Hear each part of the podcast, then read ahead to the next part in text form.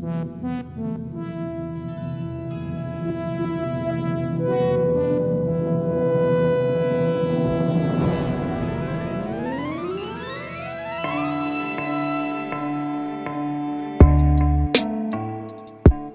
salve, rapaziada. Aqui quem fala é o Mestre Oda. Está no ar o episódio 3 do Piratas do Mangue. Aqui a gente fala com quem está envolvido no cenário underground da música, quadrinhos, cinema, artes em geral e quais são suas referências. Tentando trazer aí de 15 em 15 dias sempre um novo convidado. E aqui comigo hoje, tocando essa bagaça, meu mano Fralves. E aí, Fralves? Salve, salve. Chegamos no terceiro, hein? Quem diria?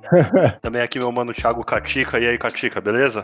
Salve, rapaziada. Pô, o Fralves comemorando o terceiro aí, achando que a gente ia naufragar no primeiro segundo. Cara, é, tem que viver um dia após o outro, cara.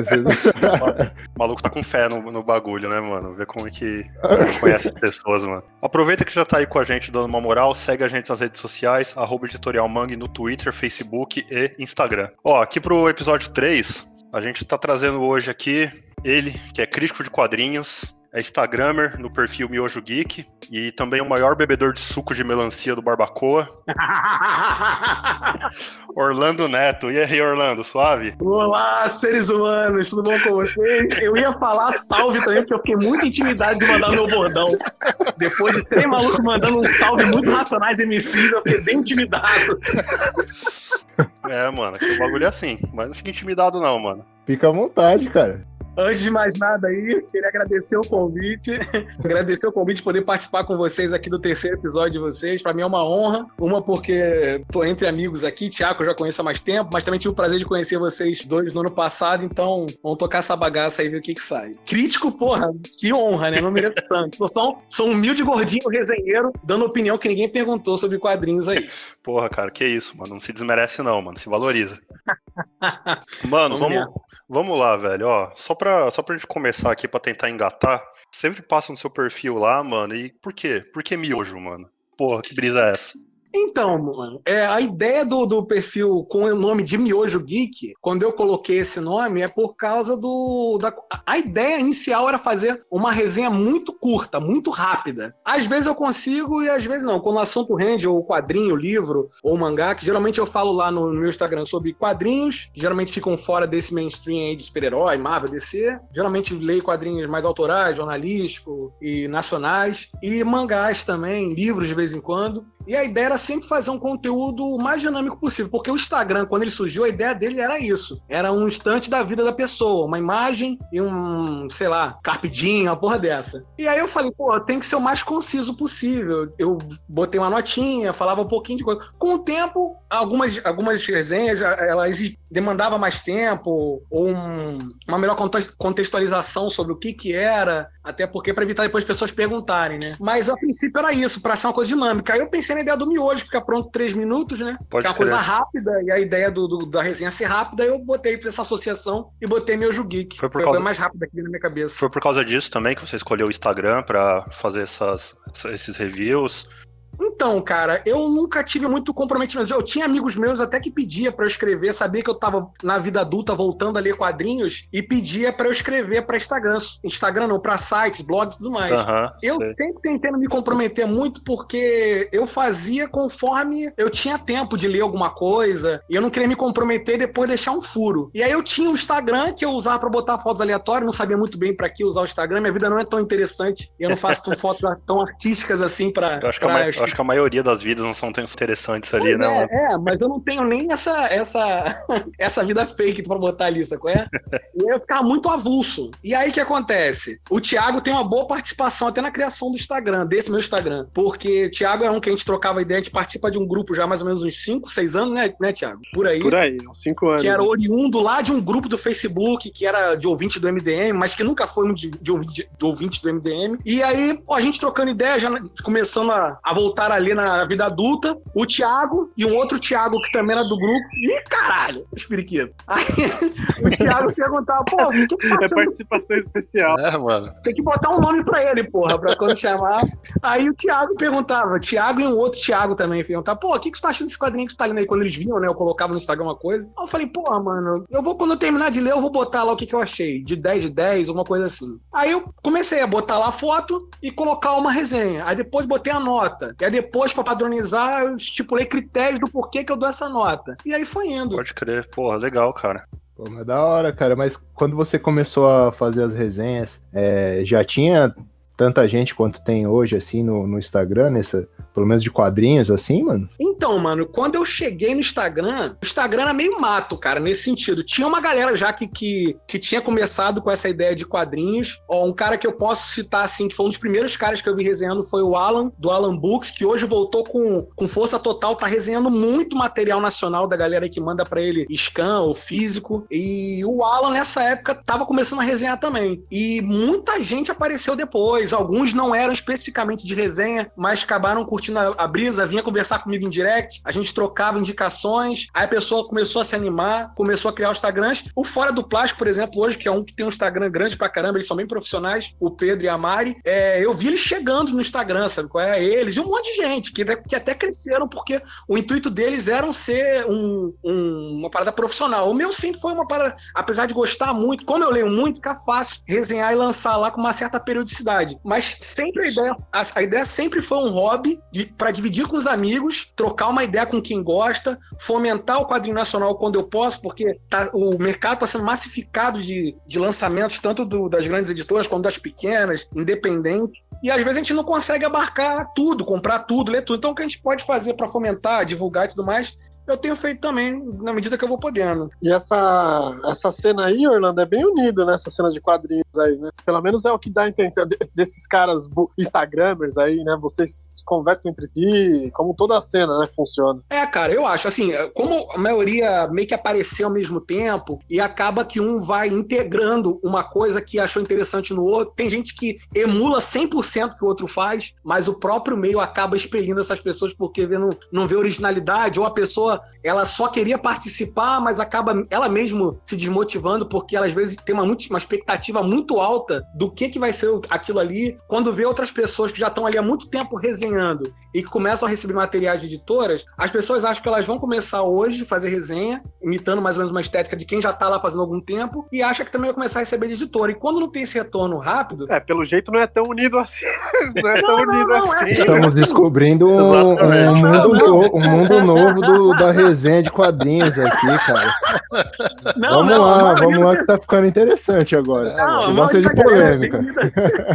a maioria da galera, que pelo menos com quem eu interajo, ela é bem unida sim, cara. O pessoal tem grupo em, WhatsApp que foi criado com o tempo, mais de um até troca muita ideia, troca muita informação, faz ações conjuntas. Mas eu digo assim, nesse meio sempre tem. É igual o YouTube. YouTube, quando começa um cara lá que acha um filão e aí outras pessoas começam a ser, ver que aquilo dá certo, começam a fazer, tem outras pessoas que vêm no rebote, aí acabam às vezes se frustrando porque ela nem tem esse, tanto esse hábito, ela só queria de repente participar. E acaba se, tipo, se desmotivando a ler, porque já não lia tanto e acaba indo é, se perdendo no fim da meada. Então isso acontece também no Instagram, com resenheiros, o pessoal de livro, quadrinho, de mangá. Mas no geral, no geral, é uma cena muito unida mesmo no pessoal, no que tange a trocar ideia e fazer ações sempre juntos e tudo mais, indicar uma coisa um pro outro. Você conheceu muita gente nesse. Desde que você começou com, com esse perfil a, a postar mais, mais review direto? Cara, eu conheci muita gente, conheci muita gente, eu diria que, para além de tudo, tipo, de ser convidado para evento, de receber uma coisa editora, eu acho que uma das melhores coisas que tem é você conhecer essas pessoas que curtem o mesmo hobby que você. Eu fiz muitos amigos por causa do Instagram e é muito mais fácil é, criar um vínculo de amizade quando você começa isso a partir de um hobby, de coisas em comum e você não precisa ficar cavando para saber se vocês têm coisa em comum, porque já tem uma coisa muito explícita. E eu tenho amigos em comum e dentro dessa quarentena mesmo, desse período de quarentena da, da Covid, eu passei por uns perrengues aí que eu até conversei com vocês em off e muitos desses meus amigos que eu conheci através do Instagram me ajudaram a segurar uma barra, cara, de, de períodos de ansiedade, e tudo mais por causa do isolamento, dos problemas que a gente teve aqui em família. Porra, Muitos dos meus amigos que seguraram essa onda pesada foi galera que eu conheci no Instagram. Porra, e que criou hora, um vínculo massa, muito foda. Então eu sou muito grato, cara, pelo Instagram. Para além de qualquer outra coisa, as amizades. Tanto que na Comic Con, que tem, as, tem os artistas ali, que são pessoas que geralmente quem gosta desse, dessa parte de resenha, de ler quadrinhos para comentar, trocar ideia, a parte favorita desses grandes eventos geralmente é o Artist Alley, né? Onde você acaba conhecendo personalidades e outras pessoas que você admira ali pelo Instagram lá. E a maioria das pessoas curte. O, o, o melhor momento, geralmente, é fora da CCXP. Ou encontro com essas pessoas lá e amigos que você fez, que são pessoas de outro estado, como a Sarinha, que é minha amiga lá do, do, do norte, que ela faz o quadrinhos arretados, Thiago, que é de São Paulo, lá do Afronerd, e outros amigos, Antônio do Nerdandertal, que também é do Nordeste, Deco, e outras, outras pessoas que você acaba conhecendo por ali. É muito, muito gratificante mesmo. Sim, eu fui na CCXP uma vez só, cara, e, porra, é falar para você que é uma. Eu acho uma experiência horrível, mano, esse evento. Eu até comentei com o Fralves quando a, quando a gente colou que acho que a única coisa positiva mesmo do que eu, que eu encontrei ali no, no evento foi exatamente isso. Que você chega, vai no Artistes Alley lá, troca ideia com, com o autor, troca ideia com o pessoal que faz review, e, porra, aí rola umas, puta, umas ideias da hora. Agora é isso, cara. Pegar fila pra ficar três horas pra tirar foto em cima da vassoura, aí eu já acho meio embaçado. É, é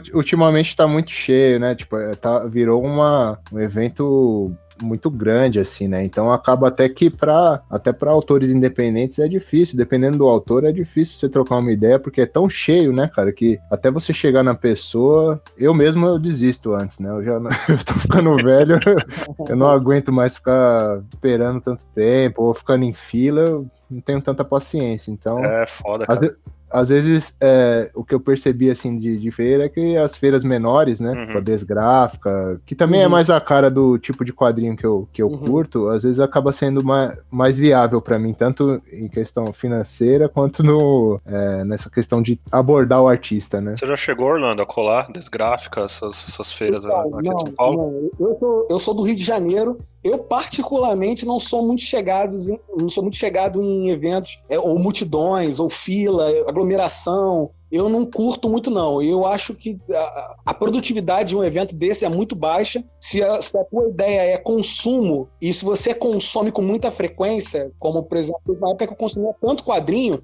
que eu acompanhava quase como uma bolsa de valores eu sabia quando o quadrinho estava em alta e quando estava em baixa para comprar, sabe qual é? Uhum. Então, para quem acompanha nesse nível, um evento desses é, é armadilha, porque os caras botam preço de capa e remarcam falando que deu desconto e não deu nada. Então, para mim, não é muito interessante. O, o que mais me chama atenção para esses eventos seriam esse contato com os amigos que, que compartilham o mesmo hobby e com os artistas nacionais mais do que os internacionais até. E nesse sentido, eu tô com vocês também. Eu acho que esses eventos menores, ou tipo uma FIC, que é uma coisa mais voltada, não é tão pop, mas ela é voltada mais pro, pro cenário independente, nacional, apesar de ter umas participações aqui e ali, eu, eu particularmente acho mais interessante. Não, com certeza, com certeza. Ô, Orlando, fala. E o lance de você, você falou de voltar a ler quadrinhos adultos, assim, como foi essa retomada? Primeiro, como foi o contato seu com quadrinhos quando era criança, e depois, como que foi retomar os quadrinhos na, na vida adulta, que é um caminho que a maioria das pessoas tomam. É, a minha criação, cara, eu tive uma criação evangélica, né? A base de fé, assim, na minha família é protestante,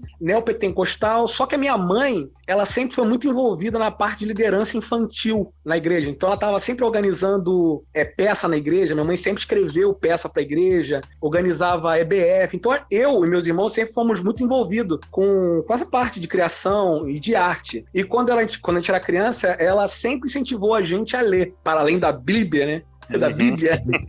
Ela então- incentivava então... a gente a ler quadrinhos e como quase toda criança da minha, da minha geração, que eu sou de 83, eu fui alfabetizado lendo Turma, Turma da Mônica. E Dudão, né? Dudão, você lia o Dudão também? Dudão, mano. Porra, isso aí foi um resgate. Eu lia Dudão, cara. Eu comecei com os moleques porque parece que teve um revival aí de Dudão e a galera tá louca, cara, descobrindo o Dudão e eu redescobrindo. Eu não, eu não tinha essa noção de quão bizarro era, né? Porque quando eu era criança, é, era como se fosse a nossa turma da Mônica. Só que tinham bons exemplos. A, a Igreja Adventista, ela fazia, ela publicava um. Acho que era a nossa turma, alguma coisa assim, que tinha os personagens mais interessantes, bem desenhados. Era uma equipe boa, provavelmente de pedagogos e tudo mais, que fazia parada. Os caras contratavam artistas e tinha uma parada meio pegada de, de muito exercícios, como a turma dos desbravadores da, do DuckTales. Era uhum. uma pegada dela. Já o Dudão, não. O Dudão era uma parada escrita e desenhada por um pastor maluco maluco que botava aquelas merda lá que estão virando meme. Cara, eu, vendo, né? mano, eu, eu, descobri isso aqui agora, nesses memes aí, cara. Você lia isso aí? Você chegou a ler isso aí? Sim, sim, eu lia, pô, eu lia. que acontece? Quando eu era criança, eu fui alfabetizado, alfabetizado assim, com Turma da Mônica, e meu pai gostava de, de Tex e Fantasma. Só que não me chamava, não Tex, me chamava Tex, atenção. Tex e Fantasma é bem um bagulho de pai, pai quadrinista mesmo, né, mano?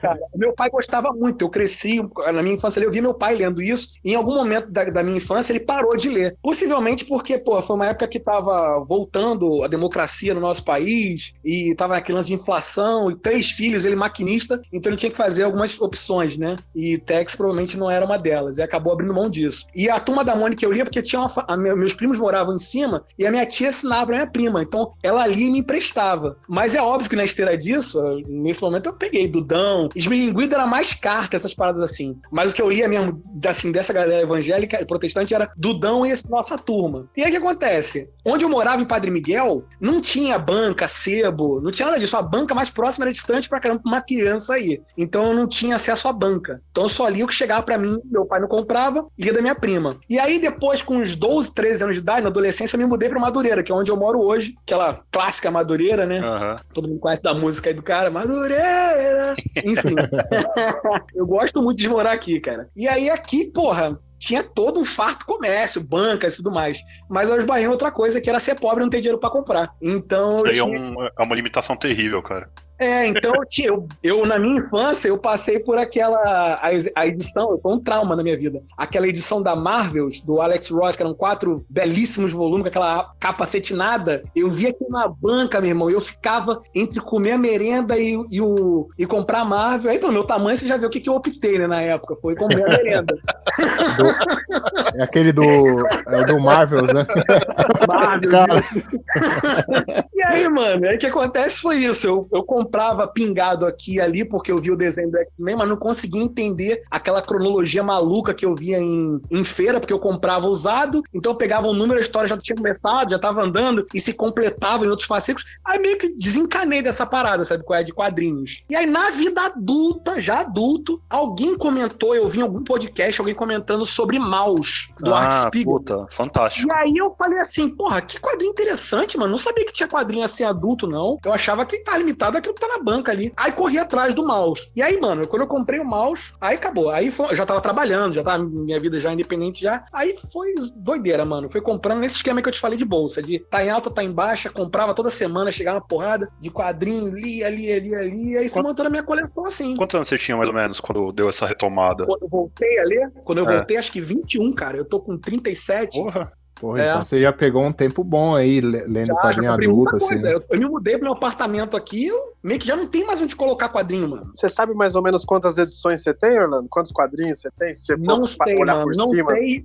não sei o que acontece. Tem aquele site, acho que é Guia dos Quadrinhos, uhum. que tu vai, tu vai registrando ali os quadrinhos que você tem. Eu fui vendo pelos quadrinhos que eu tinha no meu Instagram. Eu peguei o que já estava cadastrado no meu Instagram, porque eu não li 100% da minha coleção, não. Eu devo ter lido uns 90%, 96% da minha coleção de quadrinhos. E, mano, é, foi, é desesperador o, o, valor que vai dando ali, cara. Agora eu não lembro quanto, quanto tinha de quadrinho ali. Ah, mas pra mais de mil e pouco, com certeza. E como é que, tá sua, mil, como é que tá sua pilha atual? Tem quantos lá? A gente sabe que a pilha sempre é o. Mano, eu tô aqui. Eu, hoje, por, por, coincidência, eu tava fazendo uma limpeza aqui em casa. Eu tenho uma pilha que chegou a última compra que eu fiz. Tem um, dois, três, quatro, cinco, seis, sete, oito, nove, aqui do meu lado, Caralho. tem 10 que eu comprei. Você comprou 10 quadrinhos de uma vez só? Comprei. Uma promoção que teve ah, semana no seu que Wiki. E eu tenho um cartão secreto. Eu espero que minha esposa nunca ouça esse podcast aqui. Eu tenho um cartão secreto. Eu compro essas porra, parcela perder de vista, que ela nem sente.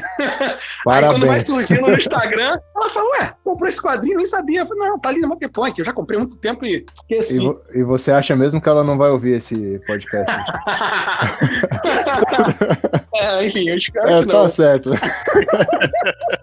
e aí fora também tem os mangás, cara porque tem mangás que a minha cunhada, eu parei de comprar mangá porque mangá é muita, tem muita coisa seriada e com uma série muito longa, de 20 e pouco, 30, a depender da série, tem uns que nem acabaram, tipo One Piece, entre outros. E você, de série em série, em série, de série em série que você pega, você acaba no final do mês você comprometendo uma parte da tua renda só para manter essas, essas séries, sabe? Qual é que tu não sabe quando vai acabar. Exato. Então eu parei de comprar e, por sorte, A minha cunhada compra quase tudo que sai. Então tem uma porrada de mangá também que ela deixou aqui pra eu ler. Eu li uma porrada de mangá na adolescência, jovem adulto, assim. Mais ou menos uhum. nessa idade, de, dos, sei lá, dos 16 até os 20 e poucos. E, puta, cara, é foda. No, acho que no começo ali ainda dava, se você tivesse colecionando umas três em paralelo, o valor ainda não ficava. Só que, cara, agora, One Piece mesmo que você citou, né? Eu comprava, comprava periodicamente. Agora, putz, você vai olhar uma edição, 14,90, cara. 14,90 pra um bagulho que sai todo mês que você é. não faz nem ideia de quando vai acabar, porque ainda tem milhões de volume pela frente, cara, é um comprometimento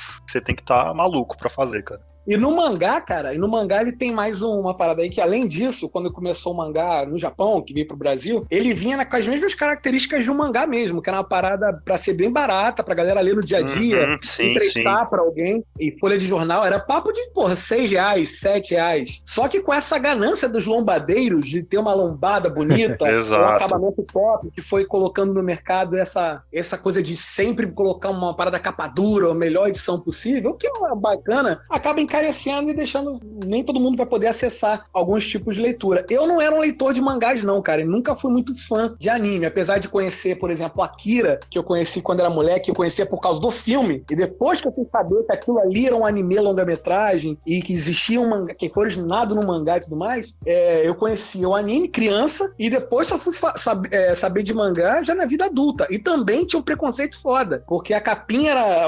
A capa de alguns que eu conhecia eram muito sei lá, extravagante para dizer o mínimo, e eu já, galalau, e eu leio geralmente no metrô e trem, eu ficava meio constrangido de ler. Mas, cara, hoje em dia, sem vergonha nenhuma, irmão. Até livro infantil que eu recebo às vezes editora, infantil mesmo, eu leio e resenho. Mesmo que eu não vá ficar, vai dar pra uma sobrinha, eu quero ler pra saber o que que é, e também pra indicar pra, de repente, algum pai se eu achar interessante, sacou? Legal. Você tá recebendo muita coisa de editora atualmente? É, nesse ponto que você tá no perfil?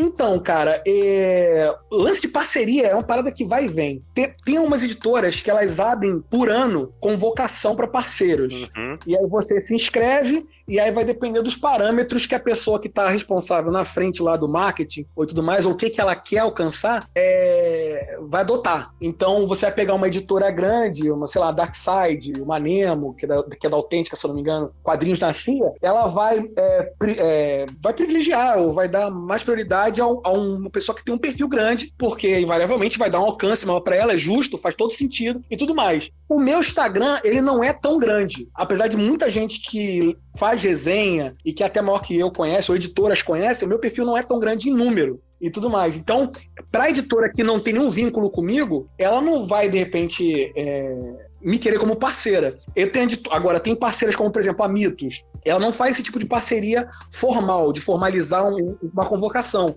é mais no approach, no conhecimento, assim como a editora VEC, como a, a TAI Editora, que é uma editora que está começando agora, que produz quadrinhos, está trazendo quadrinhos da Bonelli para o Brasil. Volta e meia tem uma editora Excelsior, está trazendo quadrinhos e livros de ficção, adaptação. Então, volta e meia, as, as parcerias vêm e vão. Eu tive parceria com a SESI quando eu tinha uma aproximação com a menina, antes mesmo deles abrirem convocação. Aí eles abriram uma convocação, o pessoal participou, e aí eu acho que mudou a pessoa que estava de frente do marketing, e a pessoa nunca deu resultado dessa parada da SESI, sabe qual é? Ela nem manteve os que ela já tinha e nunca voltou. Então é uma parada muito louca, cara. É muito segmentado, vai muito da cabeça do cara de marca. Eu ainda recebo é, de algumas editoras ainda, como essas que eu falei, Mitos, Avec, Tai, Excelso e outra que provavelmente eu tô esquecendo aqui. E fora também de quadrinistas nacionais que às vezes abordam a gente, perguntam se a gente quer é, ler para resenhar alguma coisa. Então volta e me recebo. Eu tô com algumas coisas até porque antigamente, como no meu prédio não tem portaria, eu mandava entregar no meu trabalho. E no período de pandemia, eu esqueci de pedir para mudar. Então tá chegando lá no meu trabalho e eu não vou lá buscar, irmão lotado lá, né, cara? Tem lá, o cara já me ligou falando que chegou coisa lá pra mim, mas agora só depois disso. Só depois da pandemia, agora, sei lá quando. E vamos, mais uma perguntinha aí. Você falou do Akira que você assistia. Uma curiosidade Sim. nossa é o que faz um cara gostar de quadrinho também, esse lance de cultura pop. Eu sei que. Ó, o passarinho aí.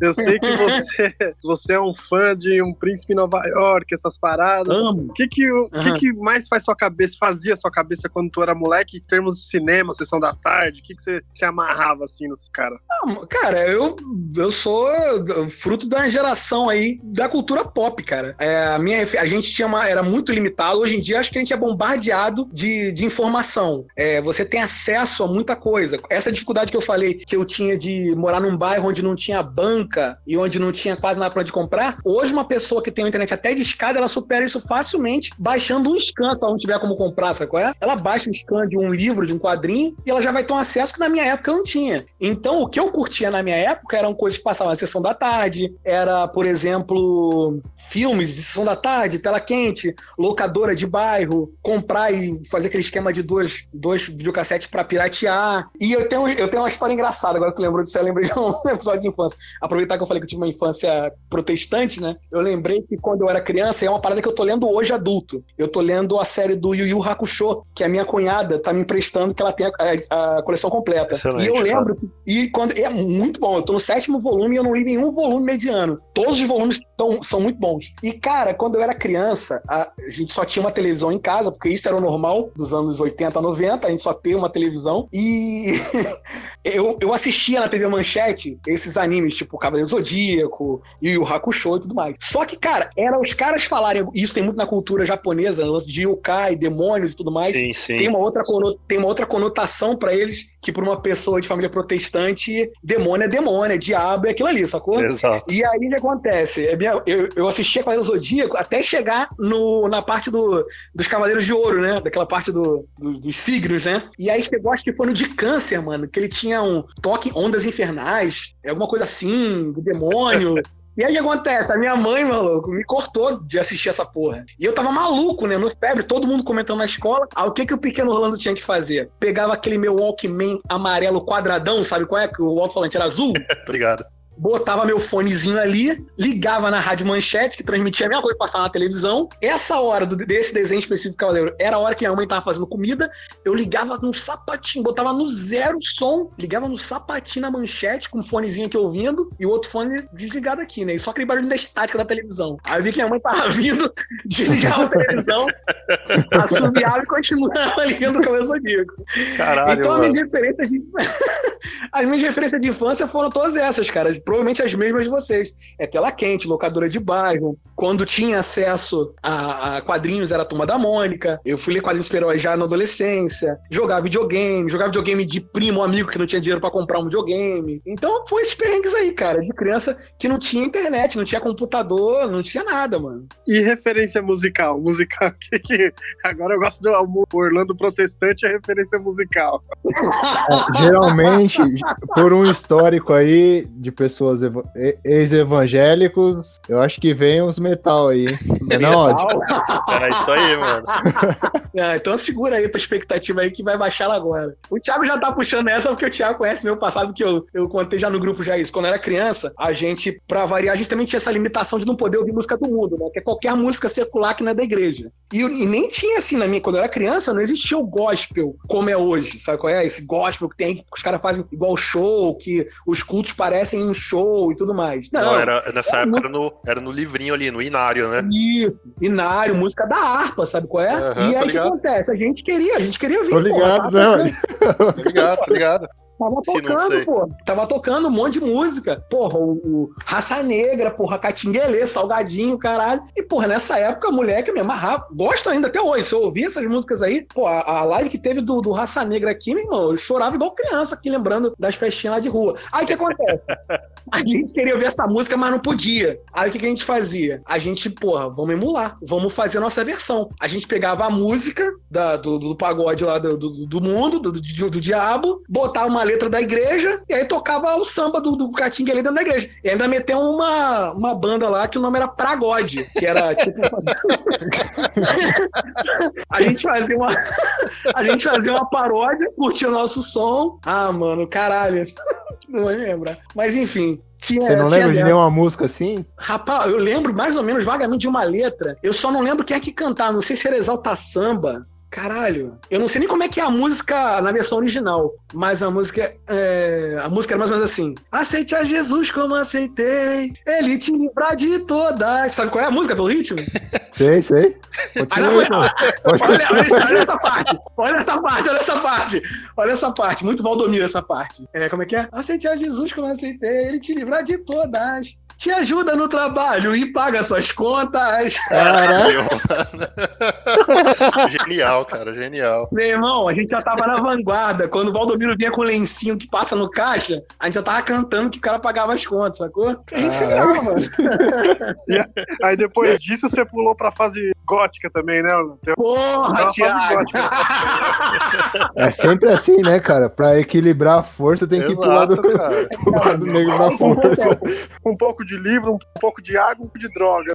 Com 18 anos mais ou menos, eu saí da igreja. E a minha saída da igreja, cara, foi uma parada tipo um filho contando pra mãe que é gay. Sabe qual é? Porque, como minha família é muito religiosa, eu juntei um dia, meu, meu já tinha perdido a minha fé, já fumava, bebia o caramba, mas eu tava na igreja ainda, como membro e tudo mais, né? E aí, um dia eu junto falei, pô, não, não tá certo isso, cara. Eu, eu não vejo sentido mais me reunir nesse lugar aqui, eu não tenho fé, eu tô vendo uma mentira. Eu vou cortar essa parada mesmo e, e é isso, viver minha vida normal.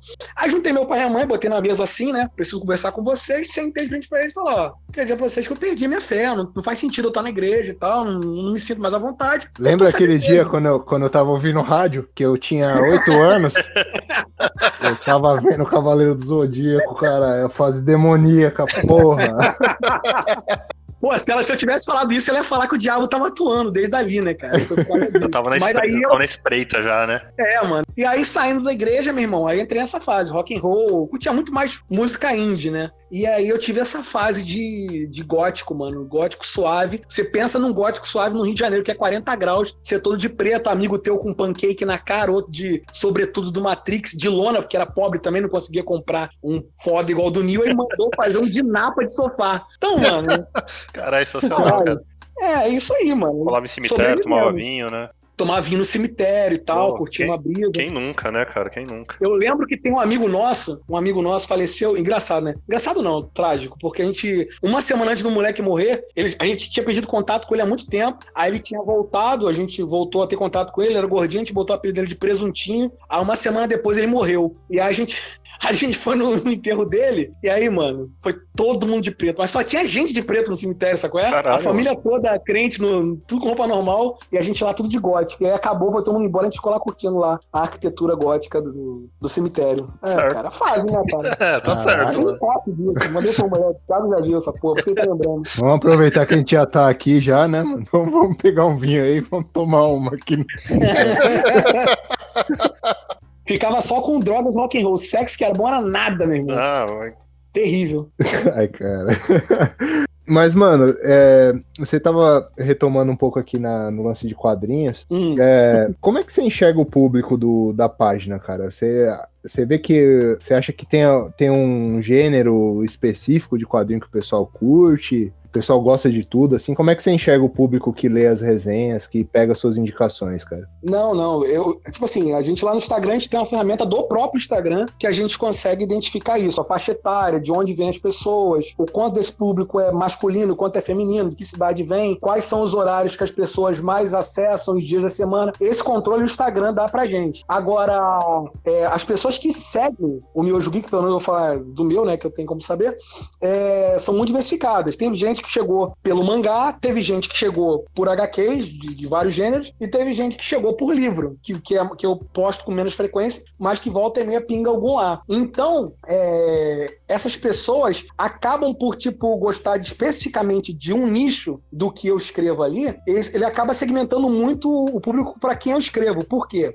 Os algoritmos do Instagram, eles antigamente eram muito baseados. Antigamente não, até hoje são, mas é como eles tiram a curtida, isso fica. não fica tão dimensionado assim mas ele, ele, ele vai muito pela interação que você tem para uma página. Se você segue 200 pessoas, o Instagram entende que você gosta daquelas 200 pessoas. Só que as páginas que você mais interage, curte, comenta ou compartilha alguma coisa, ele sempre vai te apresentar primeiro, porque ele entende, é até uma lógica certa, porque ele entende que se você é, não entra sempre no Instagram, você entra uma vez por dia quando entra, você vai querer ver aquele, aquilo que você mais interage. E aí, se você tiver tempo, você vai ver mais para baixo os outros. E como eu segmento os meus desenhos lá em mangá, quadrinhos e livros, é, as pessoas do mangá interagem mais quando a parada é de, de mangá, as pessoas que são de, de quadrinho, quadrinho, livro e livro. Isso em parte é bacana, porque volta e meia tem uma galera ali, em parte é ruim porque diminui um pouco o alcance do que uma pessoa que segmenta o que ela resenha só por um tipo de, de material, ou só mangá, ou só quadrinhos, ou só livro. Eu acho que fica bem segmentado e, e tem mais interação porque o grupo que tá ali, tá ali por causa de uma coisa. No meu, como eu diversifico um pouco, eu perco um pouco desse, dessa, dessa interação. Mas desde que eu criei o meu quadrinho do Instagram, é, eu conheci muita gente que não lia outras dessas vertentes que eu resenho, acabaram criando algum interesse. Eu volto e meia, faço listas personalizadas para as pessoas via direct, pela, tipo assim, eu pergunto o que ela gosta, qual gênero e tudo mais, para tipo, direcionar a leitura para a pessoa começar a ler aquele outro gênero que ela não conhecia. Então, eu acho que se a pessoa estiver predisposta a, a, conhecer outras coisas, sair da zona de conforto dela, ela vai conhecer, porra, uma capilaridade de, de outros gêneros de literaturas e vai enriquecer mais também o, o tipo de coisas que ela, materiais que ela consome. Orlando. Oi. E o lance de quadrinho tem muito de doidinho online também, né? A gente conhece uma galera gente boa, mas tem muito perturbadinho. Tem algum cara que já foi no seu inbox, assim, reclamar de alguma resenha? Falar, que, que porra que você fez? Arruma treta pra você tá baixo? Não, resenha, resenha, resenha não. É, já, é óbvio que, tipo assim, é, as pessoas, elas, elas, às vezes, elas, elas se ligam muito, como, tipo assim, nem todo mundo que resenha dá nota. Tem muita gente que dá nota e tem gente que só resenha, só fala suas impressões sobre o material. Desde o começo, eu sempre dei nota. A nota, o máximo é 10. Então, o valor vai fracionado de 0 a tipo 1, 1,5, 2, 2,5. Eu tenho um critério que eu criei, que eu posso falar aqui que os critérios que eu adoto para resenha de quadrinho, mangá, é tipo roteiro, ilustração, acabamento, originalidade e ritmo. Esse critério, se você usar os mesmos critérios que eu uso para dar nota, você vai chegar numa nota totalmente diferente, porque as visões que a gente tem, as referências que a gente tem, elas são completamente diferentes. Então, claro. quando eu dou uma nota, ela tá baseada nas minhas impressões, na minha bagagem cultural, porque, por exemplo, o que eu identifico como um roteiro original pode não ser para você, por exemplo. O que eu acho que é uma coisa batida, um clichê, um cara que tá começando a ler, conhecer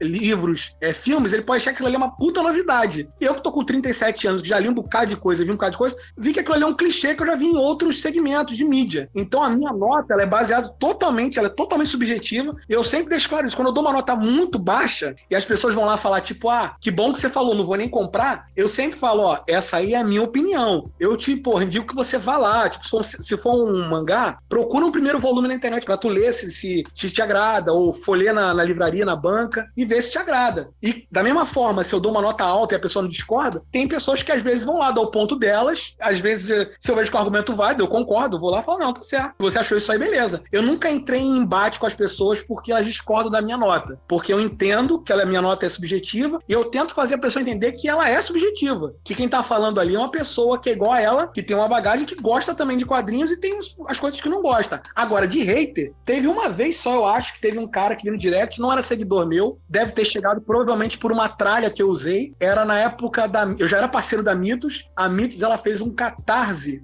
Era um catarse do Manara, se eu não me engano, cara. Que aí o cara lá da, da Comic Zone, o cara que hoje tem editora, eu esqueci o nome do maluco lá. O cara da Comic Zone, ele fez um vídeo, porra, malhando é a Mitos. É o Thiago, é Thiago? Thiago, é ele fez um vídeo malhando a Mito, que eu acho até que ele foi um pouco meio grosseiro na forma de expressar, porque ele não conhece, não sabia quem era a pessoa que estava fazendo a publicidade daquele vídeo. Ele falou até umas coisas meio. chamou a garota de gordinha. Entrou em méritos que não tinham nada a ver com a crítica que ele queria fazer.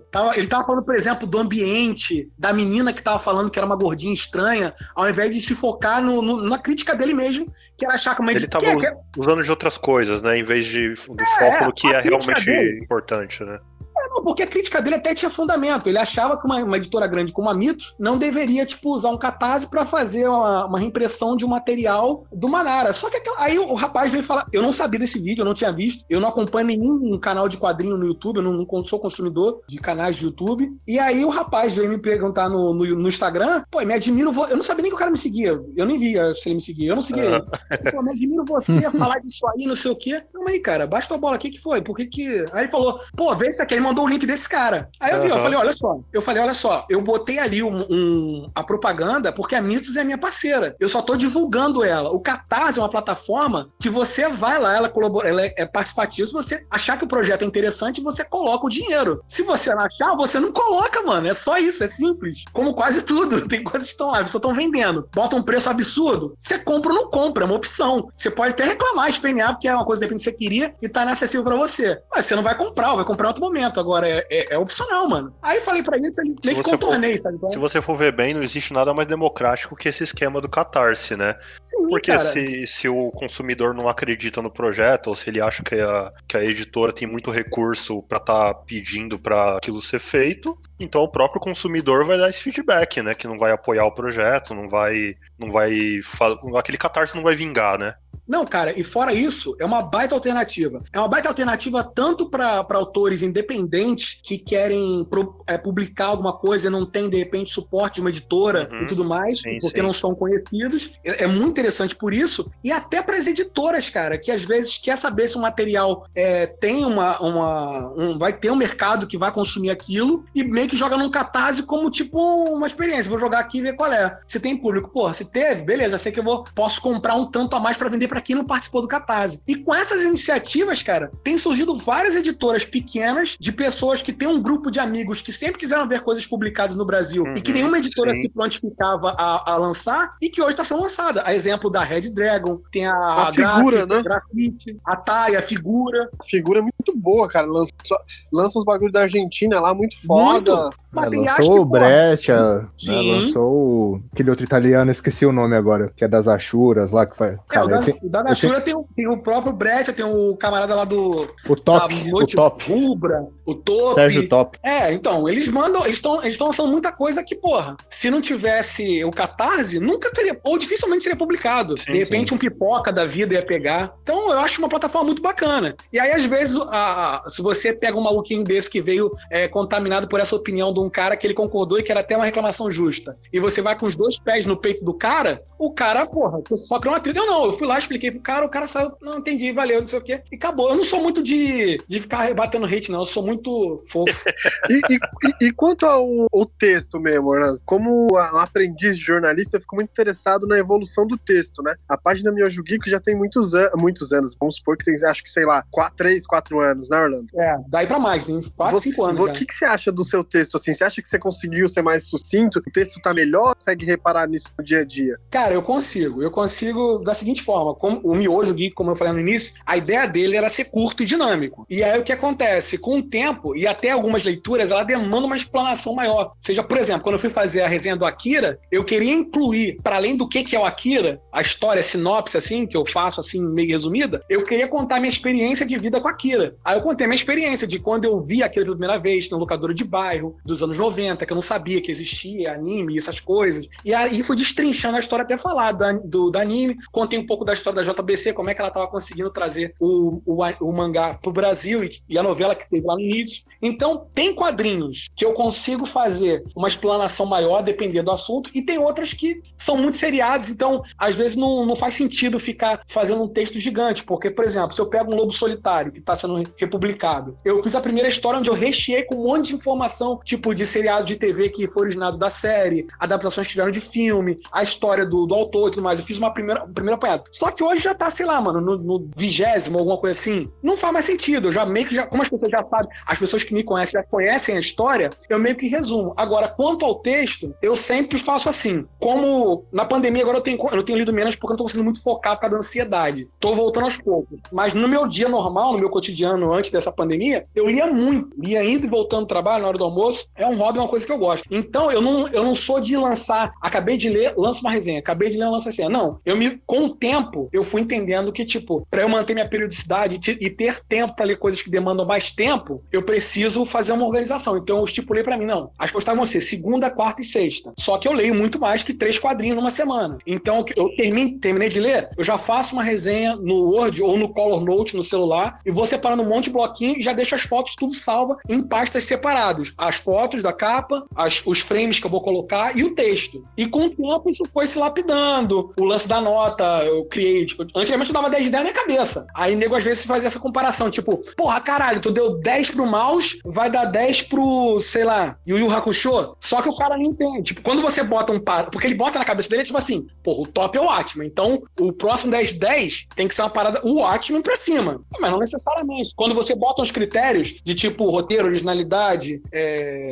ritmo e tudo mais, acabamento, você consegue dar notas diferentes porque tem edições e tudo mais. Você consegue fazer uns parâmetros diferenciados, sabe é? Então, esses ajustes do texto, da quantidade que você vai fazer, formatar melhor, é uma coisa que vai evoluindo com o tempo conforme você faz. Eu sinto muita deficiência, vontade de, de ter aulas de texto jornalístico, alguma coisa para melhorar ainda mais isso. Mas é uma coisa que hoje em dia ainda não, não tô muito cabeça para isso, não. Eu, eu, meio que contento com a parada do jeito que tá ali por enquanto, mas eu penso sim em melhorar isso. E a, e a melhora vem gradativamente, conforme você vai fazendo. E assim, você tava falando dos critérios, né, que você adota para dar uma uhum. nota, tudo, né? Dentre eles, é, o ritmo, o desenho, né, do, a arte final, enfim. Uhum. É, dentro desses critérios, tem algum critério que você considera mais? Por exemplo, eu, eu já dentro do meio dos desenhistas, né, uhum. de desenhistas de quadrinho, eu vejo que tem, tem público, tem autores e público que consideram, em primeiro lugar, a arte, né, se a história for mediana, mas a arte é muito foda, o cara considera pra caralho, assim, o quadrinho. Já tem outro público que vai pra uma linha mais de, de narrativa, de da história em si, né, que não, não considera tanto desenho, assim, às vezes desenhos mais simples, né, até traços mais sujos, e dependendo do, da pessoa, isso é muito variável, né? É, dentro da sua análise, tem alguma coisa que é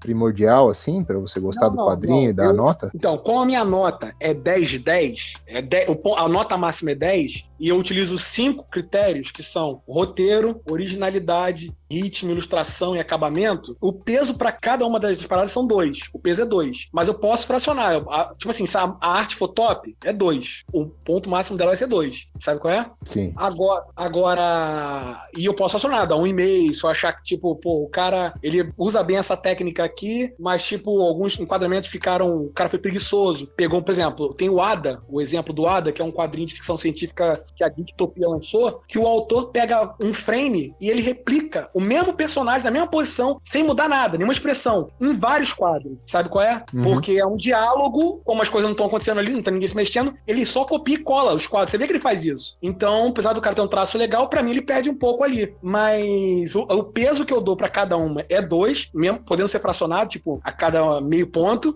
E tem quadrinhos, cara, quando eu vejo que ele peca em alguma coisa, mas sobressai muito outra, que eu dou sim uma arredondada da nota. Igual o professor, sabe qual é? O professor tem aquele aluno ali preferido, eu vou dar mais mil pontos aqui para ele passar de ano, para chegar nessa nota, sabe qual é? Uhum. Eu tento usar um critério meio que dando uma tecnicalidade para a nota que eu dou final, para caso alguém pergunte como é que chegou nessa nota, mas eu me deixo levar pelo emocional também, porque a nota tá muito baseada no, no meu gosto e na minha subjetividade. Sim, é, essa é a parte técnica tal, mas acho que o que o Flávio quis dizer é qual que, tipo, para você, o que, que você prefere no quadrinho? Se não existisse essa nota, você prefere o roteiro, você prefere a arte? Qual que é o seu lance preferido, sacou? Cara, não, não dá pra, não consigo desassociar uma coisa da outra, cara. Tipo, pelo menos roteiro e arte. Porque o quadrinho é uma mescla dos dois. Senão seria ou eu ia ler um livro, que é só texto, baseando toda na minha imaginação, ou ia ver um livro de arte. Então, roteiro e, roteiro e arte, para mim, ela pesa mais. Mas quando eu tô lendo um quadrinho, principalmente de um autor independente, o que pesa para mim, Orlando, é a originalidade. A originalidade do que, que o cara tá se propondo a fazer. Porque autores independentes têm, têm por hábito quase sempre fazer um, uma história muito pessoal. Geralmente é autobiográfica ou baseada em alguma experiência que a pessoa teve na vida dela. Então tem muita coisa igual, né? Você tem que ter uma vida muito interessante para ser diferente. Tanto que um dos quadrinhos que eu mais gosto nacionais é o do Caeto, que é o Memória de Elefante. Que o Caeto, o Caeto, porra, ele teve uma vida pesada, mano. Sabe qual é? O, com a convivência com o pai, com a família, aquele lance da eterna expectativa se a vida vai vingar, de muita gente que é da nossa idade que fica naquela ânsia, tipo, será que eu vou dar certo? Não ter mais o suporte um pai. O pai é, é, se assumir homossexual, é, separar da mãe, depois contrair AIDS, deixar para ele apenas uns livros, porque nem o lugar onde o pai morava era dele, e ele ter que ficar morando. Então, o cara tem, tem uma experiência de vida, tem uma bagagem muito foda, muito pesada, que deixa a parada mais dramática, além de todo, todo toda coisa que a gente consegue fazer um comparativo com a nossa vida. Então, eu vou muito pela originalidade. Agora, é óbvio que como é um quadrinho, a arte pesa muito, né? Mas eu acho que se for só, pra mim, Orlando, pelo menos, se o cara for uma arte, uma arte fodida, mas a história for merda, pra mim não compensa muito, não. Pode crer. E, dessa, dessa nova onda do quadrinho nacional, assim, tem alguma cena ou algum quadrinista ou, ou uma mulher quadrinista que te, que te deixa mais interessado, assim, que dá pra você recomendar aqui pra gente? Cara, quadrinho nacional, eu gosto, assim, um que eu vou pegar, eu conheço, tem uma menina que eu acompanho há muito tempo. Eu sou muito fã da arte dela, que ela faz uma arte que eu gosto, que, sei lá, ela, eu, me, se assemelha muito ao, ao estúdio Ghibli que é a Marjorie, Marjorie Yokomizo. Sim, ela sim. faz uma arte que é, é muito etérea, sabe? É muito, uma coisa muito fantasiosa. E todos os quadrinhos dela, alguns eu comprei, alguns eu ponho no catarse, outros ela me mandou. Porque depois de um tempo a gente acabou fazendo amizade e tudo mais. Mas no cenário nacional, cara, é, tem, porra, tem o pessoal lá, a, a Eiko e o Kran, o Krumbin, que eu gosto muito. Tem o Caeto, que eu gosto demais, o Caeto conhecido tanto Memória de Elefante quanto 10 anos pro fim do mundo. Tem o pessoal da Ugra, cara, que lança aqueles ugritos. Eu acho que eles fazem uma seleção muito bacana. E em é muito bom, né, cara? Eles conseguem sintetizar. então é um projeto que eu acho maneiro. E a Ugra também, é, volta e meia, tem alguma coisa do cenário nacional que eles fazem lá. E aí tem muita coisa diferente em formato, de, de nego que sai fora da caixinha, tanto em formato quanto de estética, história mesmo. Então, porra, cara, de, assim, indicação, sempre que alguém pega uma indicação nacional, que eu dou é sempre o Caeto, porque foi uma história que impactou pra caramba, o Memória de Elefante. Aí, tipo assim, pra ser certeiro, eu sempre mando ele, do Caeto. Agora Boa. tem uma galera que publica, né? Tem a galera aí do, do selo Mangue também, que tá publicando Esse aí tá meio parado, hein? Eu fiquei sabendo que a galera é gente boa, mano. É, boa, gente boa, cara. Fizeram futebol, que é uma parada que eu, particularmente, é, nunca fui muito fã, mas que, porra, sintetizou muito a minha adolescência ali, cara. Eu lembro quando eu li, eu fiquei doido, cara. Eu falei, caralho, é isso aí mesmo, mano. Quando eu era adolescente. Cara, então, então você, você é o público-alvo, cara, porque acho que a intenção era mais ou menos essa mesmo, né? Acho que até o Fralves e o Thiago pode falar mais do que eu. Sim, porra, bom demais. É, assim, é que a intenção era que quem amasse e odiasse, mas eu tava lá na cultura, né? Orlando, faz falta uma, não ter uma Ugra no Rio, né? Porque Pô, eu sinto que você curte, eu, você curte muito quando você recebeu a pé de cabra, que é o que a gente mais consome aqui, né? São Paulo, que a gente consome muita coisa da Ugra, que é o material underground, né? E eu, eu, vi que você se amarrou demais, cara. E eu, eu vejo que não tem como chegar muito no Rio de Janeiro tipo de obras, porque não tem uma Ugra aí, né? Cara, aqui no Rio de Janeiro, cara, uma das. É, é assim, quando tem, quando tem uma comic shop, ela é muito na zona sul aqui do Rio que é um, é um bairro aqui meio que de, de, elite, aqui, de classe alta, classe média alta. É, o que tem aqui na Zona Norte, que é bem conhecido e na sub, subsiste assim, a, a, todos esses problemas de tempo, inflação, desinteresse das pessoas de consumirem comic shop, que compra tudo online agora pela Amazon, aqui no Rio seria a Metrópolis. Metrópolis dos quadrinhos fica no Meia. E ela, ela é bem conhecida aqui pra galera do Rio de Janeiro, e, apesar de ser pequenininho, mas a Metrópolis, o foco dela realmente é a venda, qual é? Ela não tem aquele foco, aquele foco da Ugra, que é reunir a galera, ter um espaço ali para debater. Até porque os artistas estão muito nesse, em São Paulo, né, cara? São Paulo, Curitiba, sei lá. Mas principalmente em São Paulo. Então ela consegue trazer também os artistas ali para bater um papo, pra galera conhecer, trocar ideia, fazer uma tarde de autógrafos. Aqui no Rio, os caras nem, nem tentam, mano. Sabe qual é? Nem tentam. Eu vou te falar, eu vou te falar, é foda, Cara. Vou te falar bem sincero, eu acho que também seria frustrante para eles tentarem aqui no Rio, cara. Porque o público, uhum. público não tem interesse, qual é? Infelizmente. O pessoal vai em é, Bienal é, mais pelo a, Aí tem o Arnaldo Branco, tem o André Damer, né, Rafa, velho? Rafa Pinheiro, Pacho é Urbano. Rafa. Rafa Pinheiro, Pacho. Eu não sei, eu não sei se seria interesse, porque a cena do Rio é muito foda, né, cara? Pô, tá, principalmente, tá. principalmente no, no Cartoon, né, cara? Mas ah, é Zona sim. Sul, né? Mas o, o que o Orlando falou, assim, também toda se concentra na Zona Sul. Tanto que tinha lá com o Caratia do Mar Max ali, ficava mas no Ipanema. Às, às, vezes a gente tem essa percepção assim, mas é muito parecido com a percepção que se tinha antes de ser feita a primeira Perifacon aqui em São Paulo, que a, a própria galera que organizou mesmo achava que não ia ser um estrondo tão grande, que a galera não ia comprar. E, puta, foi um, uma surpresa, né? Porque tem muita gente que curte a, a mídia e, pô, a gente nem sabe, né, cara? Porque não tem um lugar para essa galera se reunir, né? Mas não tem praia aqui também, né? Ótima desculpa para não ler quadrinho, né, mano? É, não, é o que você falou, Log. Pode ser realmente uma, uma impressão que eu tenho a, a, a julgar por eventos que tem aqui quando os caras tentam fazer. Por exemplo, uhum. a BGS, a Brasil Game Show, quando começou, ela era aqui no Rio. Só que Sim. eles fizeram a primeira edição no Rio, foi uma galera, mas quando eles fizeram em São Paulo, a parada, porra, meu irmão, bombou demais. Fugiu, né? Bombou demais. Então os caras não fizeram mais aqui no Rio, pelo menos que eu lembre. Então os ah, caras entendi. fazem aqui, por exemplo, aí no, em São Paulo tem aquela eu não sei se é anime, anime Friends, eu acho. Sim, Anime Friends. Ela é recorrente em São Paulo. Aí os caras fizeram a edição aqui no, no, no Rio, eu fui até de imprensa. Eu fui no sábado, que eu achei que seria um dos dias que, teoricamente, é um dia, final de semana, onde, estaria, onde teria mais gente. Fui no horário que teria mais gente. Tava vazio, cara. Os caras nem usaram todos os galpões que tem lá no, no complexo onde eles fizeram. Então, eu não sei se pros, pros artistas é interessante. Mas é o que você falou. De repente, inicia esse movimento e vê que tem um público. Porque a Ugra também, ela reúne uma galera galera interessada que gosta da parada, mas não é nenhum estudo, uhum. até pelo tamanho da Ugra, que é bem pequena, né? Ela não vai ter uma proporção de um evento tipo Bienal, mas realmente, de repente, se algum desses caras tentasse fazer uma parada aqui, de repente rolasse. Não, com certeza.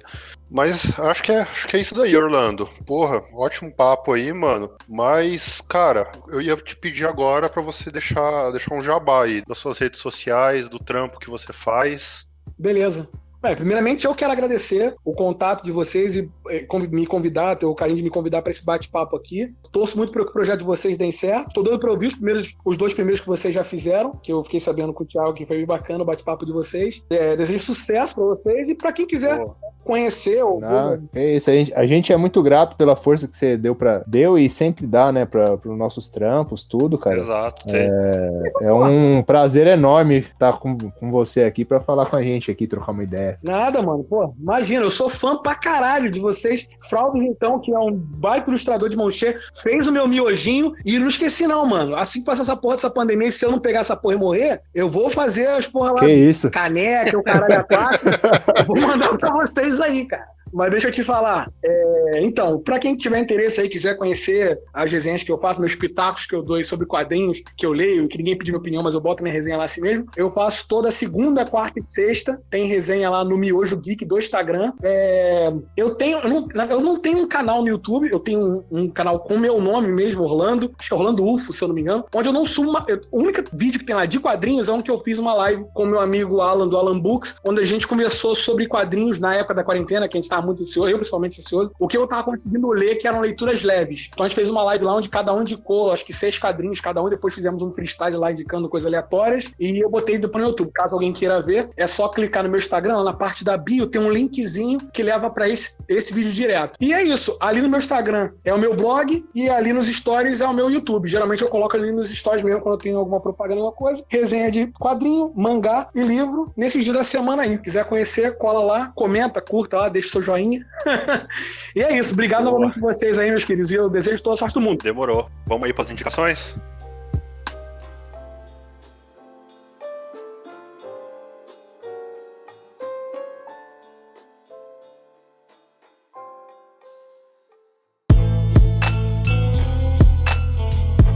Então, quem, quem começa aí? Deixa o convidado começar. Posso né? fazer. Fazer as honras. Eu vou fazer uma indicação, pra gente estar tá falando de quadrinho o tempo todo, eu vou fazer uma indicação de uma série. Eu não tava conseguindo focar em nada nesse, nesse momento, e aí eu, um dia desse, que tava de bobeirinha aqui em casa, já tinha zerado o YouTube, tudo que eu queria ver. Falei, pô, vou dar um zoom aqui no Netflix. E aí tinha uma série que eu tô pra ver há muito tempo com a minha esposa, já tá na quinta temporada. Eu falei, cara, ela não vai conseguir ver isso aqui nesse momento, porque eu já tinha ouvido falar que a série tinha um, uma pegada emocional. Eu falei, vou assistir isso aqui pra ver qual é. E é uma série chamada Queer Eye. Na série, cara, é mais que o. mais que maquiagem, mais que alguma coisa assim. A série, cara, é uma série que são três gays, são três caras, que eles, cada um tem uma especialidade. Um é de moda, um é de cultura, o outro faz é chefe de cozinha, o outro é arquiteto. E aí o que acontece? Cada episódio é um convite de alguém para fazer uma intervenção em uma pessoa. Seja porque ela é uma pessoa desleixada, uma pessoa que tá desgostosa da vida, sem autoestima e tudo mais. E o que eu achei interessante nesse programa é porque ele reúne em cada um desses personagens, dos principais,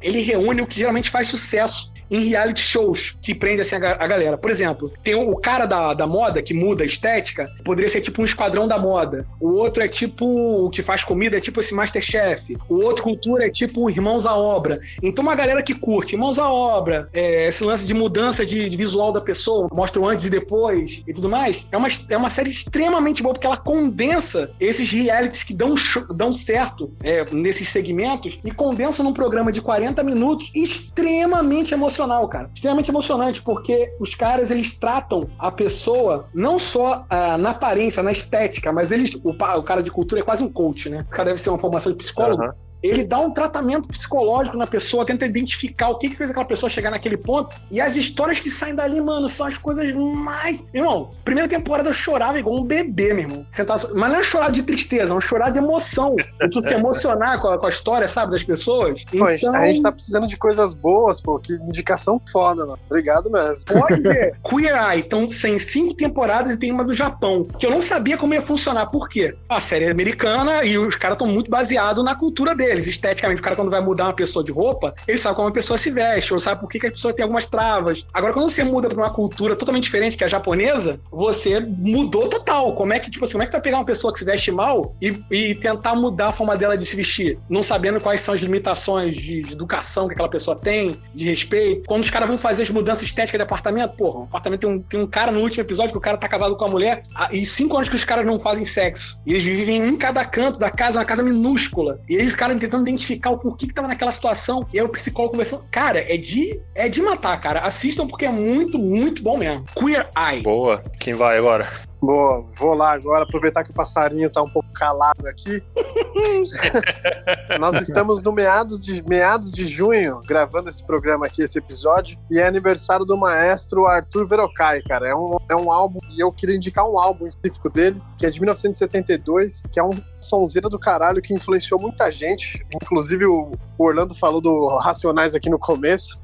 Mano Brown é apaixonado por esse cara, ele criou, reviveram a carreira desse cara aí agora.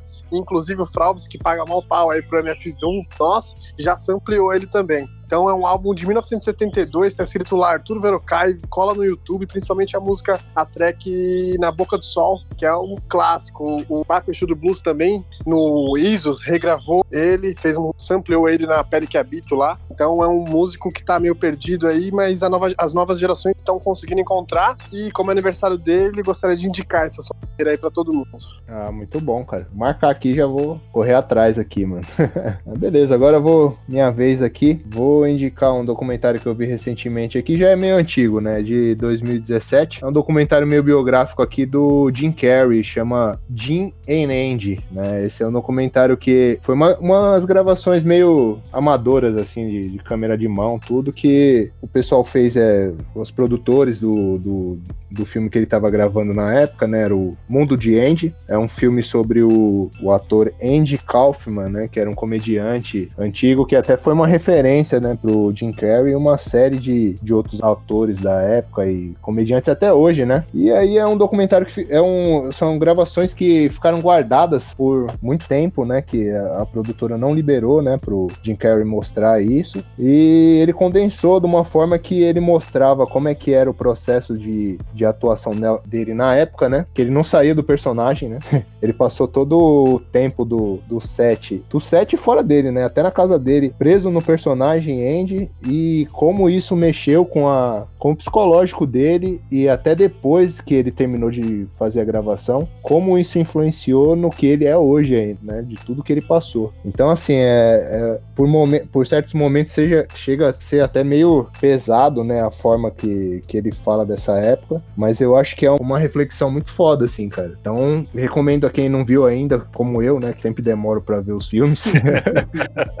Jim and Andy, né? Tem no Netflix esse documentário. Boa. Bom, minha indicação aqui também é da Netflix. Nesse final de semana eu peguei, tava num, ali naquele horário antes, não tá nem na hora do café, mas também não tá na hora do almoço ainda. Aí eu peguei e coloquei pra, pra ver rapidinho na Netflix um documentário de um episódio só, que é O Diabo na Encruzilhada, que é a história do Robert Johnson e de toda aquela mítica que tem em cima do, do fato dele ter um pacto com o demônio, que foi devido à carreira meteórica que ele teve a habilidade que ele pareceu adquirir do, do nada dentro do blues. E é uma reflexão muito foda, assim, de como, como o blues, tanto de como foi a carreira dele, como foi a vida dele, mas também de como o, foi a evolução do blues naquela época, de que era uma música de que vinha do, da galera que trabalhava no campo e acabou tomando as cidades assim. É, puto, o documentário é muito bom, recomendo demais. É, tá no Netflix, é um episódio só, é pra, pra ver numa sentada só. Show. Massa. Fechou então, galera? Fechou, rapaziada. Muito bom, hein, cara? Papo muito maneiro. Agradecer o Orlando aí mais uma vez. O Fralves já fez às vezes, mas muito obrigado pela participação, velho. Tamo junto, é Sempre que vocês precisarem, pode contar comigo aí. Tem tempo ruim, não. Lembrando aqui, então, segue arroba editorial Mangue no Twitter, Facebook, Instagram. Críticas, sugestões, ameaças, pode mandar para editorialmangue.gmail.com. A arte de capa de autoria do Fralves, os beats que compõem a nossa trilha sonora foram compostos pelo Christopher Marim. A produção geral é do nosso mano Thiago Catica e a edição e revisão é do Mestre Oda. Esse aqui que vos fala. Valeu, galera. É nós. Valeu. Falou. Falou.